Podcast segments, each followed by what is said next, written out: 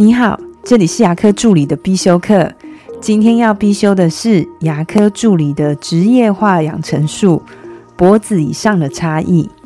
我会一直推广职业化的观念，是因为我从二十岁进入牙科助理到现在过了二十几年，我发现现在助理们呢，其实越来越聪明，能力也越来越好，也可以享受科技带来的便利。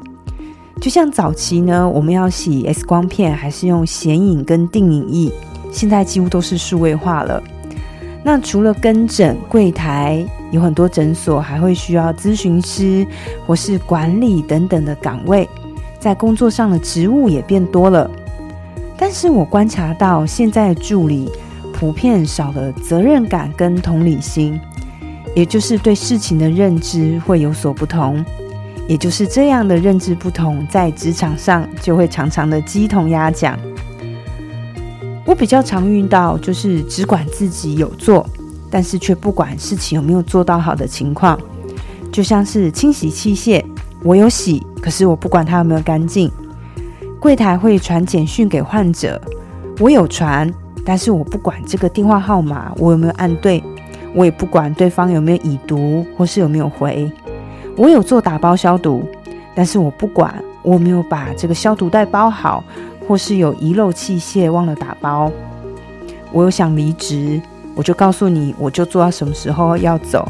至于你有没有找到人，那不干我的事。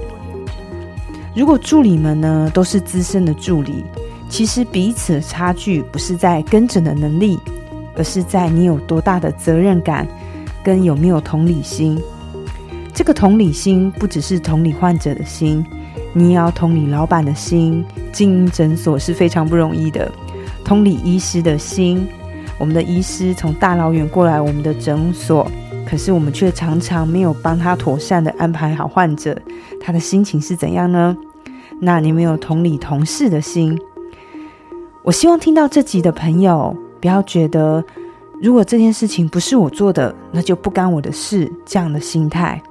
也不要为自己的私事、私生活影响到工作，一定一定要提高自己的认知，对自己的行为负责，当一位职业化而不是情绪化的助理。我的分享就到这边。如果觉得今天的内容对你有帮助的话，请帮我下载下来或分享出去，让更多人听得到。